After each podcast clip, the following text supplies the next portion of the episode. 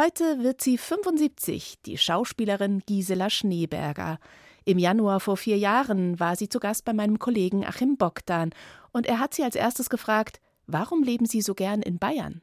Ach, ich weiß gar nicht, ob ich gerne hier lebe. Ja, natürlich lebe ich gerne hier, aber es hat mich von Kindesbeinen an nach Bayern verschlagen. Und ich bin ja jemand, ich bin ja so stetig und so auch ein bisschen schwerfällig und bin schon durch meinen Beruf also öfter mal umgezogen, aber jetzt bin ich halt seit Jahrzehnten wieder zurück in Bayern und hier sind meine ganzen Wurzeln, meine Schulfreundinnen, die ich ganz wichtig finde und Familie und ja, ich bin gar nicht so ein Mensch, den es ständig in die Ferne zieht. 1 zu 1, der Talk. Zu Gast bei Achim Bogdan. Gisela Schneeberger. Ernsthaft komisch. Frau Schneeberger, ich freue mich sehr, dass Sie da sind. Ja, ich freue mich auch. Gibt es denn irgendwas an Bayern, was Sie nervt? Ja, also dieses, ich weiß gar nicht, wer es erfunden hat, aber dieser Satz, mir san mir, der nervt mich sowas, das kann ich gar nicht sagen, weil das ist so eine, dahinter ist so eine Überheblichkeit, wo ich aber eigentlich glaube, dass so eine ganz tiefe Unsicherheit dahinter steckt. Und ich glaube, das hat irgendwie mal ein CSUler erfunden, diesen Satz. Man müsste das mal recherchieren. Also dieser Satz nervt mich total und auch, was mich er übrigens auch. Er Sie wird, auch. Wird vor allem vom FC Bayern verwendet. Ja, furchtbar. Und ich bin ja überhaupt kein Fußballfan, aber es ist mir sehr sympathisch, dass Sie 60er-Fan sind, weil meine Schwiegertochter ist ganz leidenschaftlicher, schon von Kindesbeinen an leidenschaftlicher 60er-Fan. Und dann gibt es noch einen Satz, der jetzt Gott sei Dank im BR weniger fällt, dieses Ja, und da bin ich der Horm. Mhm. Und dieses, das ist so inflationär geworden und alles, was so inflationär wird, das nervt mich irgendwie. Ich frage ja auch deswegen mit Bayern, weil Sie für viele Leute einfach auch so stark mit Bayern in Verbindung gebracht mhm. werden, weil Ihre Rollen oft auch sehr bayerisch sind. Ja, ja, das hat sich irgendwie so ergeben. Also ich habe es schon hundertmal erzählt, aber ich kann es noch mal erzählen. Ich bin in Freimann aufgewachsen. Meine Mutter kam aus dem Rheinland, mein Vater war Franke, Jurist und da der hat sich sicher auch bemüht, am Gericht Hochdeutsch zu sprechen und wir Kinder haben nur Hochdeutsch zu Hause gesprochen und dann bin ich dort in die Volksschule gegangen in Freimann und damals war Freimann ganz unschick. Da gab es das Fernsehen noch nicht, das war eigentlich ein Dorf und diese Mitschülerinnen vor allem, die fanden das so arrogant, mein Hochdeutsch, und haben mir auf dem Schulweg aufgelauert und mich verprügelt. Und dann am nächsten Tag kam ich an mit Bayerisch. Und also Sie haben es über Nacht praktisch gelernt. Ich habe es über Nacht gelernt und heute switche ich total hin und her. Wenn jetzt Sie bayerisch reden würden, würde ich automatisch bayerisch reden. Das ist gar kein gedanklicher Vorgang, sondern so ein Automatismus. Die böse Elli war es, habe ich gelesen. Ihre Mitschülerin, die Sie so ja, hat. Ja, Eleonore Fuhrmann. Ich kann es nicht oft genug sagen. Vielleicht hört sie uns ja heute zu. Ja, dann tut sie es vielleicht auch noch lebt leid. sie gar nicht mehr. Könnte auch sein. Ja. Wie geht es Ihnen denn mit dem Berühmtsein? Mit dem Wiedererkanntwerden? Ja, also mich erkennen die Leute tatsächlich meistens an der Stimme gar nicht so sehr vom Gesicht her, sondern wenn ich meinen Mund aufmache, irgendwie, ah, ich kenne sie doch vom Fernsehen und sind sie nicht die? Und dann manchmal sind sie nicht die Ilse Neubauer oder die Froni von Quast. Also, und wir drei sind auch befreundet untereinander. Und wenn uns dann jemand fragt, ah, ich habe sie doch gestern im Fernsehen gesehen und es war gar nicht ich, dann weiß ich schon wieder, wen die meinen. Also, ja, also meistens an der Stimme. Also ähnlich wie bei Günter Netzer, der mal auf, dem, auf der Wiesen mal angesprochen wurde von einem Fan, der hat ihn dann minutenlang gelobt, wie toll er wäre und am Ende dann gesagt, wie schön, dass ich ihn mal persönlich getroffen habe, Gerd Müller. Ja, ja, so. sowas. Ja, ja, das ist uns gegenseitig auch schon passiert, ja. Finde ich aber nicht schlimm, also da bin ich gar nicht beleidigt. Auf welche Ihrer vielen Rollen werden und wurden Sie denn am meisten angesprochen, Frau Schneeberger? Ja, schon auf die Elli im Monaco-Franze und auch auf viele Geschichten, die ich mit Gerhard Polt gemacht habe. Ja, das ist so eigentlich den Leuten so am meisten so im Hinterkopf. Und dieses Partnerin vom Polt, ist für Sie kein Problem, wenn das jemand sagt. Ist das ja auch schon lang her. Das war es früher für mich, da, obwohl ich selber schuld war. Also wenn wir da also Fotoaufnahmen hatten, während wir gedreht haben, der, da habe ich immer den Gerhard rausgeschickt und wollte gar nicht fotografiert werden, was ich eigentlich heute noch ganz dick habe. Und da war ich selber schuld. Ich habe mich irgendwie so, so, so immer so versteckt dabei. Und dann war ich schon eine Zeit lang sauer, glaube ich. Also nicht sauer, aber irgendwie schon leicht äh, angefasst, dass ich da immer nur die Partnerin von Gerhard Polt bin aber heute, und, und dann wird man ja auch immer verglichen, Valentin, Liesel Karlstadt und so. Und heute weiß ich zum Beispiel, dass die Liesel Karlstadt ganz viel Anteil hatte an den Büchern und an den Texten beim Valentin. Und ich habe ja auch irgendwo, also ich habe ja ständig die Autoren kritisiert, wenn die was geschrieben haben und dann haben sie es wieder verbessert. Also heute finde ich es eigentlich toll. Und ich, was mir wirklich Freude macht, wenn ich drehe, dass die jungen Kollegen alle unsere Serien gesehen haben, also diese fast wie im richtigen Leben und es denen heute noch gefällt und das finde ich irgendwie ist ein schönes Zeichen, dass es nicht ranzelt oder so. Manche Nummern natürlich schon, aber ja, das hat so, eine, so ein Fundament, glaube ich. Eins zu eins. Eine Stunde, zwei Menschen. Achim Bogdan im Gespräch mit Gisela Schneeberger, Braut Bier Royal. Denn so heißt ein großer ZDF-Zweiteiler. Bier Royal nicht zu verwechseln mit der 80er Jahre Kultserie Kiroyal. Kann denn das ein Zufall sein? Also es ist wirklich so, Sie müssen es mir glauben, wie ich den Titel gelesen habe, fand ich den Titel toll. Und dann habe ich das Drehbuch gelesen und so weiter. Und ich kam überhaupt nicht auf diese Verbindung. Mhm. Aber so ist es bei mir. Ich stehe wirklich manchmal auf dem Schlauch. Und dann, als wir gedreht haben, haben die Kollegen gesagt, findest du das nicht irgendwie gefährlich, wenn das dann so einen ähnlichen Titel hat? Und ja, jetzt denke ich auch, es ist ein bisschen riskant natürlich. Sich mit Titel kann sich eigentlich keiner vergleichen aber ist andererseits auch schon lange her. Ja, eben. Und es ist ja auch letztendlich eine andere, ja, genau, äh, finde ich auch. andere ja. Handlung. Ja. Also hier in Biroyal geht es um eine Brauereidynastie. Ausgangslage, mhm. Sie sind die Chefin der Brauerei, ja. die quasi die zweite Frau des Chefs, der gerade verstorben ist. Und dann geht es praktisch darum, wie jetzt das Erbe verteilt wird. Dann kommt auch die, die Tochter, die ihre Stieftochter ins Spiel, die aus den USA zurückkommt. Vielleicht wollen Sie selber weiter erzählen, was die ja, und die Stieftochter, die hat natürlich sowieso, ist auf mich nicht gut zu sprechen, weil ich ihr ja praktisch ihren Papa weggenommen habe. Und die kommt jetzt zurück und äh, meint, sie kann das alles erben. Und das ist natürlich nicht so laut Testament. Und jetzt ärgern wir uns gegenseitig natürlich. Und sie kommt mit lauter neuen Ideen. Sie will also Craft-Bier machen und vegane Weißwurst in diesen Lokalen, die der Brauerei gehören, servieren. Und da kommt es natürlich schon zu so einem Generationenkonflikt und Streit. Ja, also ist es allein schon die, dieses Testament, das dann verkündet wird, wo mhm. Sie praktisch als Brauereichefin 45 Prozent der Anteile bekommen, mhm. diese Stieftochter 25 Prozent, ja. der Sohn 25 und die Belegschaft 5 Prozent. Wenn man mal darüber nachdenkt, können natürlich aus diesen Prozentzahlen natürlich irre Konstellationen entstehen, ja. weil jeder versucht, diese Brauerei an sich zu ziehen. Ja, das versucht ja auch diese Gisela, ich heiße ja da in dem Film auch Gisela, die versucht es natürlich immer ihre da ihre Bündnisse zu schmieden und ja, spannt ja auch den Sohn ein, der irgendwo, ja, der Sohn ist natürlich auch irgendwo ein ganz skurriler Mensch, der, der haust in ein, also der ist immer schwarz gekleidet, so Grufti-mäßig und fährt haust. Einen alten Leichenwagen. Ja, fährt Leichenwagen, schläft nachts im Sarg und so. Und der ist natürlich nicht so geraten, wie sich die Gisela den erhofft. Und dann, und der ist aber selber auch ganz schlau und durchschaut die Mutter und naja, und so geht es in zwei Teilen weiter. Also ich habe es mir ja schon anschauen können, es ist mhm. wirklich köstlich, es ist wirklich Aha. toll geraten. Und äh, die Tatsache auch, dass Sie in diesem Film auch Gisela heißen, was sagt uns das? Ist, irgendwo ist es ja so, als ob dieses Drehbuch Ihnen auf den Leib geschneidert ist. Ja, so ist es auch irgendwo. Und diese Autorin, die Caroline Otto, mit der habe ich schon vor Jahrzehnten ihren allerersten Film gemacht. Den hat sie geschrieben, Regie geführt und selber produziert. Und wir haben alle ohne Geld dort mitgespielt. Und dieser Film, der war gar nicht schlecht. Der war sogar, finde ich, gut gelungen. Und der hieß Aphrodites Nacht und der lief wirklich nur einen Tag im Kino. Und sie hat auch wirklich ihr ganzes Geld reingesteckt. Und seither verbindet uns irgendwie so eine so eine sich nicht oft vollziehende Freundschaft, aber so eine aus der Ferne. Und sie ist, hat, glaube ich, dem ZDF den Vorschlag gemacht, dann so eine Geschichte mit mir und anderen zu schreiben.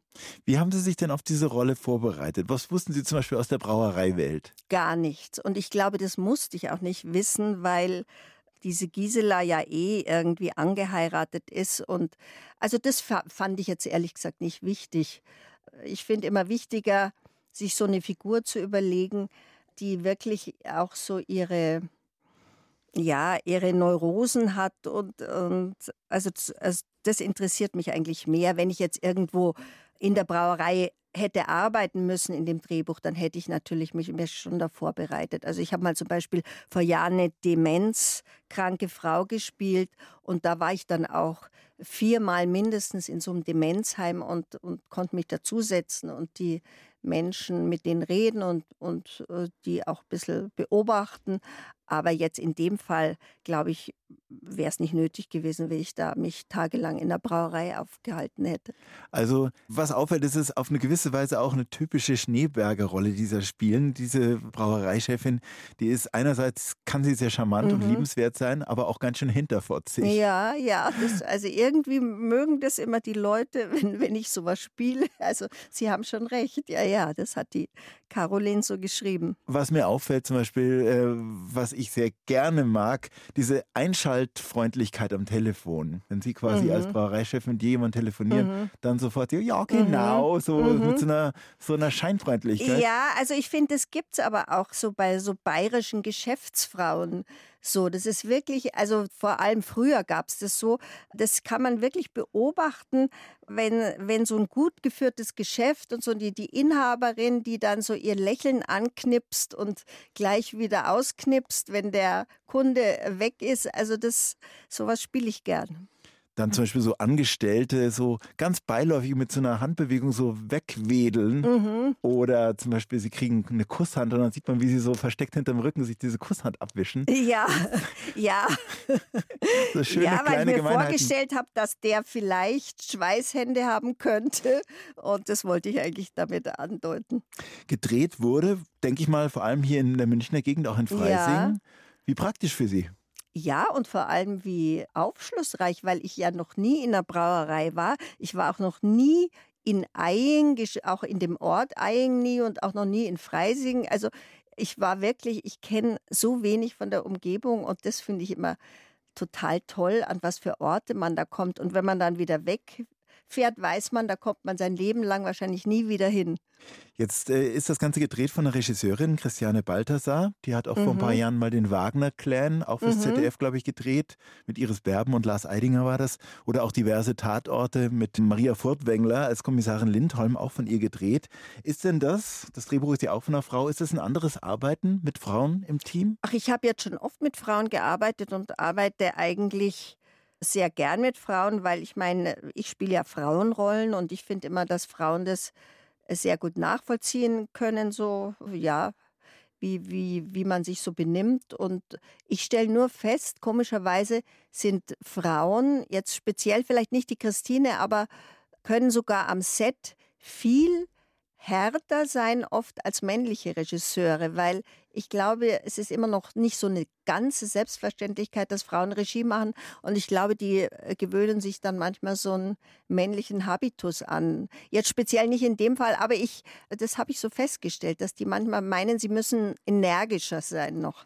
Und wie ist es überhaupt mit den Serien? Ich meine, das ist jetzt eine ganz kleine Serie, weil es nur mhm. zwei Teile sind, aber man hat den Eindruck, die letzten Jahre bestanden eigentlich nur aus Serien. Die kommen immer mehr, logischerweise auch mhm. über Netflix. Mhm. Wie sehen Sie diese Entwicklung hin zu den Serien? Ja, also ich finde immer, man sagt, es kommt jetzt erst die Serien, aber die erste tolle große Serie, das war doch eigentlich schon die Löwengrube die der Purucker geschrieben hat und was jetzt immer dieses horizontale Erzählen, das hat also die Löwengrube eigentlich alles gehabt. Ich finde nur, wir neigen natürlich sehr was aus Amerika kommt, das dann immer auch so ein bisschen hochzuhängen. Aber also äh, die ganzen vom Titel waren Serien, Löwengrube war eine Serie Und es gibt, es Also gibt Bayern hat es eigentlich erfunden vor Netflix. Vielleicht, vielleicht, ja. Also wirklich wahr. Also ich lege auch jedem jungen Kollegen, die, die noch nie was von der Löwengrube gehört haben, äh, lege ich die Serie ans Herz, weil und die wurde ja sehr oft im BR wiederholt und ich finde die genial. Und ich, immer wenn die wiederholt wurde, schaue ich mir wieder mit neuem Interesse an. 1 zu 1 der Talk mit Gisela Schneeberger, der Schauspielerin, hier in Bayern 2. Und jetzt wollen wir ein bisschen in Ihre Vergangenheit reisen. Sie sind aber nicht in München geboren, sondern im schönen Altmühltal, Ja. in Dollenstein. Ja, in Dollenstein. Ging das denn damals? Also gab es ein Krankenhaus in Dollenstein? Oder? Nein, meine Mutter hat alle drei Kinder zu Hause entbunden. Und da kam noch die Hebamme und drum steht bei uns auch im Geburts, wie nennt man das? Also Geburtsschein, ja. Geburtsurkunde oder was? Urkunde. Da steht auch gar keine genaue Uhrzeit, weil ja die Hebamme, die musste dann irgendwie bei Wind und Wetter dahin radeln. Und da hat man das auch noch gar nicht so genau dokumentiert, wann das Kind dann auf die Sekunde auf die Welt gekommen ist. Und ja, es gab äh, meine Oma und Opa, väterlicherseits wohnten da. Und in München waren meine Eltern, die wohnten, glaube ich, davor in München. Die waren da ausgebombt und dann sind die dort wieder hingezogen nach Dollenstein. Und erstmal da geblieben. Ja. Ja, und diese ersten Lebensjahre haben Sie eben in Dollenstein verbracht. Was für Erinnerungen haben Sie noch daran, ans Altmühltal? Also das war so eine ganz altmodische Kindheit. So, also das war auch in so einem Dorf, wo noch die Gänse auf der Straße liefen. Da hatte ich immer wahnsinnige Angst, bei denen vorbeizugehen, weil die waren ja so richtig aggressiv und bissig. Und dann wohnten wir da direkt an der Altmüll und ich und dann gab es ja diese Felsen und das war eine ganz, also so, also eigentlich so eine Kindheit fast nur auf der Straße. Gibt es denn noch eine Bindung dahin? Stehen Sie denn Ja, wenigstens ich im, bin im Ich Goldenen bin Buch? vor, nein, ich bin vor einigen Jahren, wurde Dollenstein, ich glaube, 1000 Jahre alt oder was? Kann das sein? 1000 Jahre? Wie alt Im ist jetzt München? ist alles möglich. Ja, ist ja wurscht. Oder hatte auf jeden Fall ein riesiges Jubiläum und da bin ich sogar die Schirmherrin geworden. Mhm. Also ich bin jetzt die Schirmherrin von Do Dollenstein. Sie haben äh, zwei Geschwister, zwei Schwestern. Was Ja. war es für ein Miteinander? Ja, also wir haben wahnsinnig viel gestritten. Mal hat sich die mittlere mit der ältesten verbündet, dann wieder ich als jüngste mit der ältesten, dann wieder mit der mittleren. Also es war ein ständiges Streiten, aber dann haben wir uns auch gleich wieder versöhnt und haben uns wieder lieb gehabt und ja, das äh, ich weiß nicht, bei drei ist es vielleicht so, aber Was war das für eine Schule fürs Leben? es war die Schule fürs Leben, dass ich heute eigentlich nicht sehr schnell beleidigt bin, wenn irgendjemand was Blödes zu mir sagt. Weil wenn man unter Geschwistern aufwächst, merkt man einfach, dass das alles nicht so gemeint ist und dass das gleich wieder vorbei sein kann. Also ich bin ein nicht sehr nachtragender Mensch, obwohl ich jetzt im Alter merke, dass ich manchmal doch nachtragend bin. Wie streng oder antiautoritär ging es denn zu bei Ihnen zu Hause? Nein, überhaupt nicht antiautoritär. Mein. Vater war so ein Kriegsheimkehrer und war, war sehr cholerisch und, und total ein, äh, ein Diktator, der wollte uns alles vorschreiben. Also es ging nicht sehr antiautoritär zu. Und meine Mutter war total lieb und die hat es wieder alles ausgeglichen. Was war denn verboten? Alles war verboten, dass wir auf Partys gingen, dass wir uns unsere Zöpfe abschneiden lassen, dass wir zum Beispiel wurden uns, wie wir dann in München wohnten, gab es so eine Schneiderin gleich im Nachbarhaus, die Frau Törkel, von der wurden uns drei immer die gleichen Kleider genäht. Und ich als Jüngste musste dann die Kleider von den Älteren immer noch auftragen. Also ich bin gefühlte zehn Jahre immer im selben Kleid rumgelaufen. Also mein Vater hatte da, glaube ich, so so Heidi-Vorstellungen, also wie so Mädchen zu sein haben, so artig im karierten Kleid mit weißem Krägelchen. Wann gab es denn die Re Rebellion von Ihnen dagegen? Also mein, meine, ich war zwölf, als sich meine Eltern getrennt haben und ab da ging eigentlich ja die Freiheit los. Also meine Mutter hat ja alles erlaubt und wir, wir haben eigentlich aufgeatmet, als der dann weg war. Und, und die Rebellion ging natürlich dann eigentlich in der Schule auch weiter. Also ich habe mich ab dann, also als Kind, als kleines Kind traust du dich ja das nicht, aber wenn du dann ein bisschen älter wirst, ich habe mich dann eigentlich ich habe dann gegen alle Autorität rebelliert. Und das war dann auch so, als die 68er Zeit kam, da habe ich mich mit meiner besten Freundin, da ging ich dann schon aufs Willi Graf Gymnasium, haben wir uns so verbündet, sind auf jede Demo gerannt, haben Plakate geschrieben und wir sind natürlich auch irgendwo total wir sind auch den falschen Leuten nachgerannt. Wir haben dann immer Ho Chi Minh geschrien auf der Straße und so.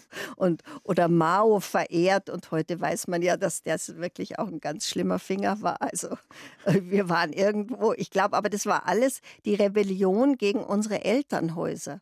Drogen? Ja, Drogen. Ich habe äh, später dann mal, ja, ich glaube mit 19 oder so, habe ich dann auch mal LSD genommen. Aber das war Gott sei Dank eine so schlimme Erfahrung, dass ich es dann nie wieder versucht habe. Was haben Sie da erlebt? Furchtbar, Horror, nur Horror. Also das war so mein äh, späterer Mann, das war dann schon mein Freund.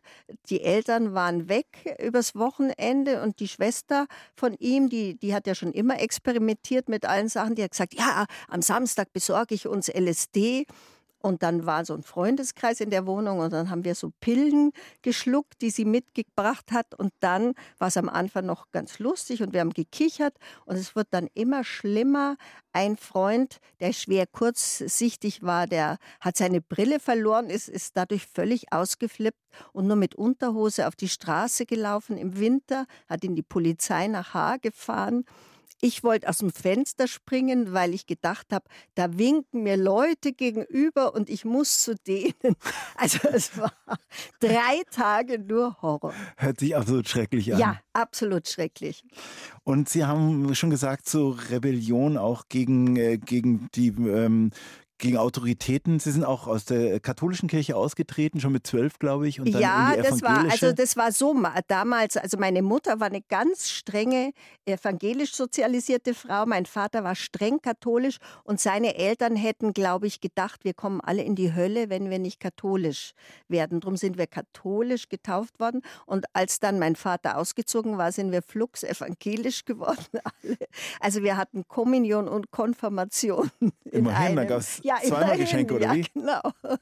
So, und in der Schule sind Sie zweimal durchgefallen. Woran lag's? Ich glaube, ich bin insgesamt bin ich nicht dreimal durchgefallen. Ich weiß es gar nicht. Es lag, weil ich faul war, weil ich frech war, weil ich weil Schule damals so war, das war alles so wurde einem so schlecht erklärt, warum man was lernt. Zum Beispiel heute wüsste ich, warum man Physik, warum man Dachschrägen, also äh, Tangens und so weiter lernt. Also ich finde, es muss immer, also ich bin so ein praktischer Mensch. Wenn mir jemand erklärt, das ist für die Praxis, dann interessiert mich das total. Aber wenn das nur aus Formeln alles besteht, na ja, und ich war faul, das gebe ich äh, ruhig zu.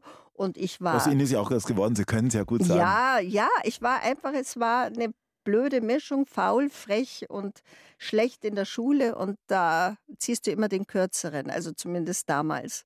Aber die Schule war auch letztendlich der Ort, wo Sie auch äh, zum Theaterspielen gekommen ja, sind. Ja, also da gab es dann eine Theatergruppe, am Luisengymnasium war ich dann noch und da haben wir ein Hörspiel gemacht von Günter Eich, die Mädchen aus Viterbo, weiß ich noch. Und was in der Tropfsteinhöhle spielt. Ja, in der Tropfsteinhöhle. Und ich wohnte ja in Freimann und damals gab es ja noch keine U-Bahn. Da bin ich wirklich abends bei Dunkelheit immer zu diesen Proben gefahren ins Luisengymnasium und das hat mir so einen Spaß gemacht. Und dann habe ich zum ersten Mal, glaube ich, gemerkt, dass einem Schule auch irgendwie Spaß machen kann. Text lernen und ja, und das war ja nur ein Hörspiel. Wir haben das ja nur als Hörspiel aufgenommen, nicht mal irgendwo aufgeführt. Da haben wir dann so über, über Tische Decken gebreitet, damit wir einen schalldichten Raum hatten und so. Und da hat die Lehrerin so ein Mikro reingehalten. Und ja, aber äh, es war toll. Ja, und dann haben Sie Abitur mit 21 gemacht. Das ist quasi der Albtraum des Edmund Stoiber. Den ja. konnte ja mit G8 gar nicht schnell genug gehen. Ja, genau. Also es ist witzig, weil ich habe erst vor ein paar Tagen den Michael Kasa getroffen und der war ja Klassenkamerad vom Edmund Stoiber. Und der sagt, der, der Edmund Stoiber war selber gar kein guter Schüler oder war es doch? Oder was? Auf jeden Fall muss er ein netter Mitschüler gewesen sein und es wundert ihn auch, dass der so eifrig fürs G8 damals war. Gisela Schneeberger in 1 zu 1 der Talk, eine Sendung von 2019. 1 zu 1, der Talk auf Bayern 2. Achim Bogdan im Gespräch mit Gisela Schneeberger, bayerische Volksschauspielerin. Ja, wir haben gerade gehört, zwei, möglicherweise auch dreimal durchgefallen in der Schule, ja, man weiß glaub, es nicht so. so. Oder, oder war, ich weiß es nicht mehr. Es weiß, also ich war auf jeden Fall unendlich alt, als ich dann das Abi gemacht habe. Mit 21. Ja. Ja. und nach dem Abi, was hatten Sie da für Vorstellungen, wie es weitergehen würde? Nee, da wusste ich eigentlich schon, dass ich auf die Schauspielschule will, aber ich, mir war immer klar, ich will auf eine staatliche Schule gehen, wo es dann wirklich harte Aufnahmebedingungen gibt. Und wenn ich das nicht bestehe, dann mache ich was anderes. Aber dann war im Sommer, wo auch das Abi war, war gleichzeitig die Aufnahmeprüfung und das war mir natürlich too much, beides gleichzeitig. Und dann hat meine beste Freundin, mit der ich heute noch befreundet bin, meine Schulfreundin, hat Psychologie angefangen und dann habe ich mich da auch eingeschrieben. Aber damals gab es ja noch so ein ja, es gibt ja heute immer noch so ein, äh, wie nennt man das, Numerus Clausus und das habe ich natürlich nie geschafft, aber wir hatten damals ja lauter so, das waren ja lauter so linke Professoren und da konnte man dann so einen Pseudotest machen, ob man dann im Studium zugelassen wird und das haben wir dann beide bestanden. Und meine Freundin hat dann aber wirklich Diplom weitergemacht. Das heißt, die ist Psychologin geworden? Ja, genau. Mhm. Und Sie haben praktisch so die, das Jahr abgesessen bis zur Aufnahmeprüfung Genau, an der Otto-Falkenberg-Schule. ja. Fürs Theater. Da sind Sie mit einem Ludwig-Thoma-Text angetreten und auch gleich genommen worden. Ja, und Gott sei Dank habe ich den zweiten Text nicht aufsagen müssen. Cocteau. Ja, das war irgendwie die, ja, ich glaube, Telefonat einer Unbe äh, wie, ich weiß es gar nicht. Also auf jeden Fall war der zweite Text irgendwie eine vorwurfsvolle Swada an meinen Liebhaber, der mich verlassen hat. Und ich glaube, ich habe das, also damit hätte ich es, glaube ich, nicht bestanden. Das war irgendwie Gab, ja, es denn, zu dick. gab es denn Plan B oder waren Sie so optimistisch, dass Sie es schaffen würden? Nee, also einen Plan B hatte ich nicht. Vielleicht wäre ich dann wieder zurück zur Psychologie gegangen. Ich weiß es nicht. Also es war ja noch offen. Mhm. Und äh, wie war denn damals so Ihre Eigenwahrnehmung als Schauspielerin, als angehende Schauspielerin? Wie haben Sie sich denn selber damals so empfunden? Wie war Ihr Selbstbewusstsein? Also ich weiß nicht, ob mein Selbstbewusstsein so groß war, aber das finde ich ja wirklich das einzig Gute an der Schauspielschule. Es gibt ja ganz tolle Talente, die brauchen gar keine Schauspielschule. Aber was ich jetzt immer auch feststelle an jungen Kollegen und Kolleginnen, die keine Schule gemacht haben, die haben nicht gelernt, drei Jahre mit Leuten in einer Schule zu sitzen und zu merken, der andere kocht auch nur mit Wasser oder irgendwie so, so Probenprozesse durchzumachen. Und ich glaube, das tut einem wirklich gut, wenn man sich so mit Gleichaltrigen irgendwie äh, so durchbeißt zusammen. Und heute habe ich oft das Gefühl, die werden so von ihren Agentinnen und Agenten so, ja, wenn der das sagt, musst du das sagen. Die werden schon so vorher so gebrieft. Und wir sind da, waren viel unbekümmerter. Bei Ihnen hat es ja dann zu einem Engagement erstmal geführt in Berlin am Schillertheater. Nee, erst sollte ich nach Augsburg gehen. Ah, nein, nein, nein. Ich habe ein Fernsehen gemacht und dann konnte ich. Mit Krötz war das. Ja, genau. Und dann und dadurch hat mich dann ein Regisseur gesehen, der dasselbe Stück äh, in Berlin machen wollte. Und damals diese berühmte Schauspielerin Helga Anders sollte das eigentlich spielen. Die wollte sich aber von dem Regisseur nicht so verunstalten lassen, wie der das so optisch vorhatte, mit dicken Beinchen und alles. Und Sie da, hatten damit kein Problem. Na, überhaupt nicht. Das hat mir geradezu Spaß gemacht. Irgendwie hat es in mir was geweckt, was irgendwie eh schon da war. Und wie ging es Ihnen dann im Exil in Berlin? Sie quasi ein bisschen ja auch als Urbayerin da in den 70er Jahren in dieser geteilten ja, Stadt? also Berlin fand ich eigentlich toll. Und dann habe ich aber äh, dem Intendanten gleich gesagt, ich komme nur, wenn mein damaliger Mann auch mitkommen darf als. Regieassistent. Und das hat er sogar erlaubt und den hat er dann dort als Regieassistent angestellt. Also insofern war ich nicht allein in Berlin. Ich bekam aber kaum was zu spielen. Also ich war ziemlich frustriert, muss ich sagen. Und dann hat der Müller damals schon mit dem Gerhard Polt eine Platte aufgenommen und hat die dem Lietzau, dem Intendanten, geschenkt, so als Dankeschön. Und die hat dem Lietzau so gefallen, dass er gleich gesagt hat, der Gerhard und ich und der Hans-Christian Müller als Regisseur, wir sollen dort in der Werkstatt so einen bunten Abend machen. So. Und das war praktisch schon ein bisschen der Vorläufer zu ja, fast aber wie im es war richtigen ein Leben. Misserfolg. Das war ein ganz großes, ganz schlimm. Die Presse hat uns verrissen. Nur Ehrlich? das Spandauer Tagblatt hat uns irgendwie gelobt. Aber ja, damals diese Kritikergrößen, Friedrich Luft und so, die haben uns wirklich in der Luft, in der Luft zerrissen. Ja, aber wie kam es dann zu fast wie im richtigen Leben und auch, dass das so ein Durchbruch für Sie später ja, war? Ja, also damals irgendwie kannten die beiden schon jemand am BR und dann haben die auch Hörspiele gemacht und so und dann, ich glaube, wir haben dann auch haben wir dann nicht schon Kehr ausgemacht? Wir haben zuerst Kehr ausgemacht. Genau, wir haben zuerst Kehr aus hier im Bayerischen Rundfunk als Hörspiel gemacht. Und dann haben wir denselben Kehr aus, aber wieder verändert, fürs Werkraumtheater an Kammerspielen gemacht. Und dann wurde erst der Film draus. Und dann, ich habe das Gefühl, das ist die Reihenfolge. Und dann, und dann kam erst das fast wie im richtigen Leben. Meine ich zumindest, aber ich kann mich auch täuschen. Also für die heute wirklich ganz jung, die es mhm. nicht mehr wissen, fast ja. wie im richtigen Leben war eine Kultsendereihe eben mit mhm. Gerhard Polt, mit Ihnen. Es waren im Prinzip Sketche, die hier in Bayern spielen. Mhm. Ähm, Sie haben auch keinen Mut zur Hässlichkeit gescheut. Sie haben alle Nein, Rollen das ist ja der Witz. Wir hatten ja auch nicht mal eine Kostümbildnerin. Ich habe mir alle Klamotten bei meiner Mutter, bei meinen Schwestern, bei Freundinnen geliehen. Wir hatten nur eine Maskenbildnerin, die hunderte Perücken in ihrem Fundus hatte. Und wir haben eigentlich fast alles selber gemacht. Und das hat auch den Spaß gemacht. Und da waren ja äh, wirklich Klassiker für die Ewigkeit dabei. Die Idylle zum Beispiel, Sie und Gerhard Polt in so einer Vorgartensiedlung, die ganze Zeit dröhnen Flugzeuge ja, drüber. Und ja. sie sagen, ja, Mai, es ist so ja, schön hier und so weiter. Ja, ja. Oder was fällt mir noch ein? Ähm, dann gibt es diesen einen Sketch in der Kneipe. Gerhard Polt kommt rein oder muss zahlen. Sie sind die Bedienung. Mhm. Er hat, was weiß ich, wie viel, zwölf halbe getrunken, mhm. zehn Schnäpse und so weiter. Und mhm. dann sucht er seinen Autoschlüssel. Ja, genau. Und ich weiß dann, gar nicht mehr, wie es dann aussieht. Ja, dann empört sich ein anderer Gast, sag mal, der kann doch unmöglich jetzt noch ja. Auto fahren. Und dann sagen Sie, wissen Sie es noch? Der ist ja, der kann das, der ist Berufskraftfahrer. Der Ach ja, der ist Kraftfahrer vom Beruf. Ja, ja, genau. Also sind jedenfalls mhm. wirklich Klassiker für die Ewigkeit dabei gewesen. Waren Sie denn selber überrascht von diesem Erfolg? Ja, wir wussten natürlich nicht, dass es so ein Erfolg wird, aber dann im Lauf der Jahre, wir haben das ja, glaube ich, neun Jahre lang gedreht oder acht Jahre lang, haben wir das schon mitgekriegt. Doch, doch. Und das äh, war natürlich große Freude.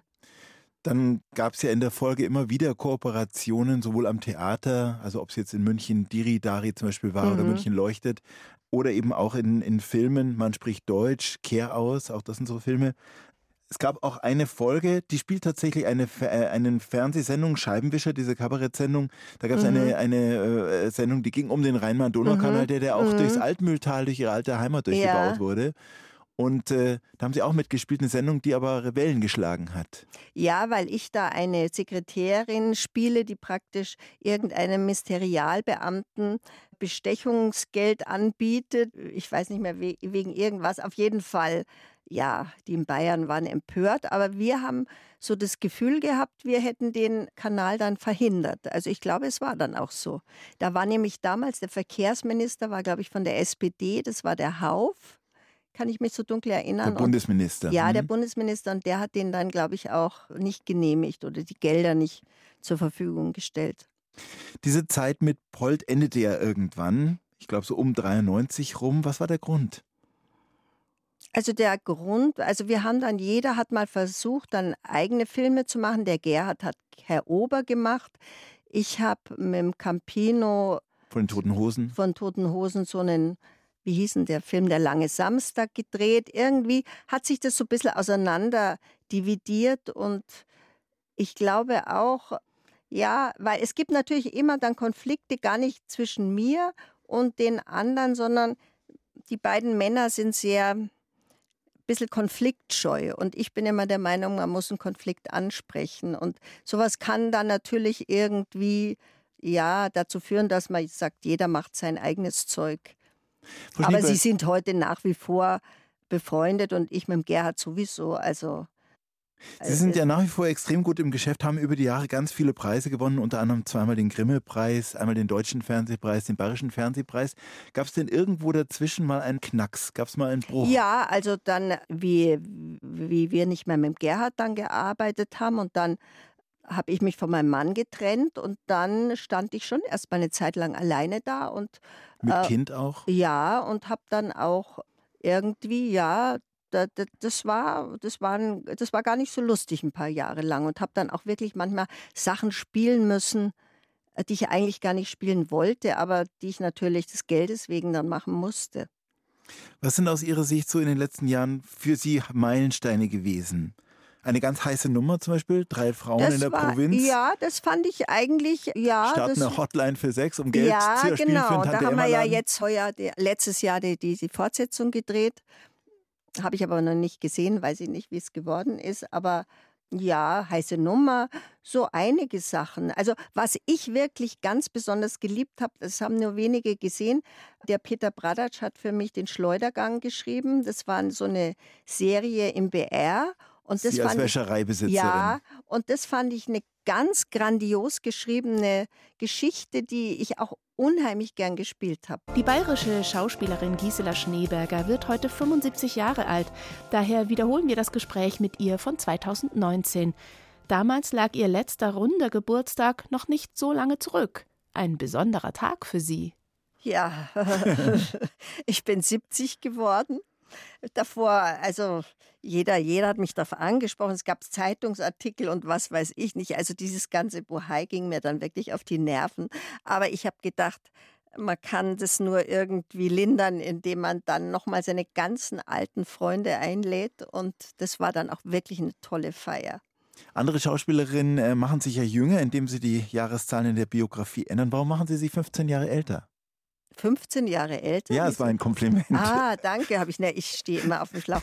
Ja, ich weiß es nicht. Also, äh, Hm. keine Ahnung. Also, ich glaube, ich war schon in jungen Jahren zu blöd dazu. Du musst ja das früh anfangen, die Biografie zu ändern, die Jahreszahl zu ändern, weil wenn du dann erst mit 60 damit anfängst, stand Dann es ja schon hundertmal überall. Also und irgendwann, ich finde es auch sehr anstrengend. Man muss dann dazu stehen und ich habe das ja, weißt du ja, seit ich 20 bin, jede Zehnerzahl fand ich immer ganz schlimm äh, und dann gewöhnt man sich einfach dran. Aber wie geht es Ihnen generell mit dem Älterwerden? Also ich finde es für Frauen immer noch nicht einfach, vor allem in meinem Beruf, weil äh, diese HD-Technik, diese Kameratechnik, die es jetzt gibt, also die ist wirklich, äh, ich finde, das ist eine Zumutung für uns Frauen. Wir sehen wirklich im Film noch mal zehn Jahre älter aus als in echt. Und das ärgert mich irgendwie, weil da wird so eine Technik ja, propagiert, die einfach irgendwo, ich weiß nicht, wer da Gefallen dran findet, Kameramänner oder was weiß ich. Also das finde ich nicht einfach, aber ansonsten, ja, 70 ist schon eine Zahl, wo man sich denkt, vielleicht bin ich noch zehn Jahre gesund, man weiß es nicht. Es sind ja einige von Ihren Weggefährten nicht mehr da, beispielsweise Dieter Hildebrand Ja. oder Helmut Fischer. Wen vermissen Sie besonders? Ja, den Dieter Hildebrand vermisse ich schon. Also den finde ich auch, den vermisse ich auch so äh, beruflich, also so als, als Zuschauerin, als Fan von ihm, weil ich finde, der hat, der war einfach so geistreich, dass ja, auch das vermisse ich manchmal heute an den kabarettistischen Texten. Und mit dem Helmut Fischer war ich sehr befreundet, auch muss ich sagen. Und ja, ich vermisse eigentlich sehr fast alle, die, die, mit denen ich so gearbeitet habe. Jetzt sind Sie ja auch eine sehr engagierte Frau, die sich Gedanken macht zur Welt, zur Z- Lage der Welt auch. Was macht Ihnen im Moment besonders viel Sorge? Also mir macht eigentlich schon seit den 80er Jahren, seit Tschernobyl und überhaupt, also ich war, glaube ich, eine, zumindest im Herzen, eine der ersten Grünen, obwohl ich nie Parteimitglied war. Also äh, natürlich, also diese Klimaveränderung, die macht mir eigentlich am allermeisten Sorgen. Und daneben natürlich dieser Rechtsruck in ganz Europa. Und dass es dann gleichzeitig auch noch Klimaleugner sind, das finde ich nämlich auch so eine interessante Mischung weil die Rechten ja auch der Trump alle was leugnen, was ganz offensichtlich ist. Und das finde ich eine ganz ungute Mischung. Aber es gibt ja auch Hoffnung, Schüler, die dagegen und ja, Schülerinnen, das hat mir sehr gefallen, dass jetzt Schüler und ich hoffe, dass das so eine Bewegung wird, die immer mehr wird. Weil es gibt natürlich die einen jungen Leute, die sich nur mit ihrem Facebook-Account und mit ihren erhobenen Daumen beschäftigen und die andere Seite aber, die wirklich das ernst nehmen. Und diese junge Schwedin, die das ja alles ins Rollen gebracht hat, also sowas gefällt mir sehr. Oder auch hier gab es ja diesen, ich weiß nicht, jetzt ist er in der Pubertät, diesen jungen irgendwo Felix bei Starnberg, Finkbeiner. ja genau, der, der sich so engagiert hat fürs Bäume pflanzen und ja. Letzte Frage, was sind im Moment so Ihre Ziele in Kürze? Ich habe eigentlich gar keine Ziele, das habe ich eigentlich noch nie gehabt. Ich lasse das auf mich zukommen. Sie garteln. Ich gartle sehr gerne, ja, Mit welchem botanischen größten Erfolg bis jetzt? Also eigentlich ist eine Rose, die ich vor 30 Jahren mal bei Obi gekauft habe, die ist also so gewuchert, dass das, also das ist mein ganzer Stolz.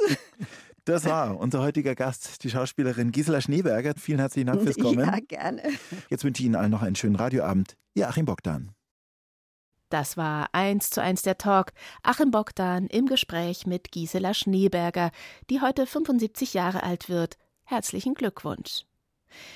Den Talk mit Gisela Schneeberger, den finden Sie als Podcast in der ARD Audiothek.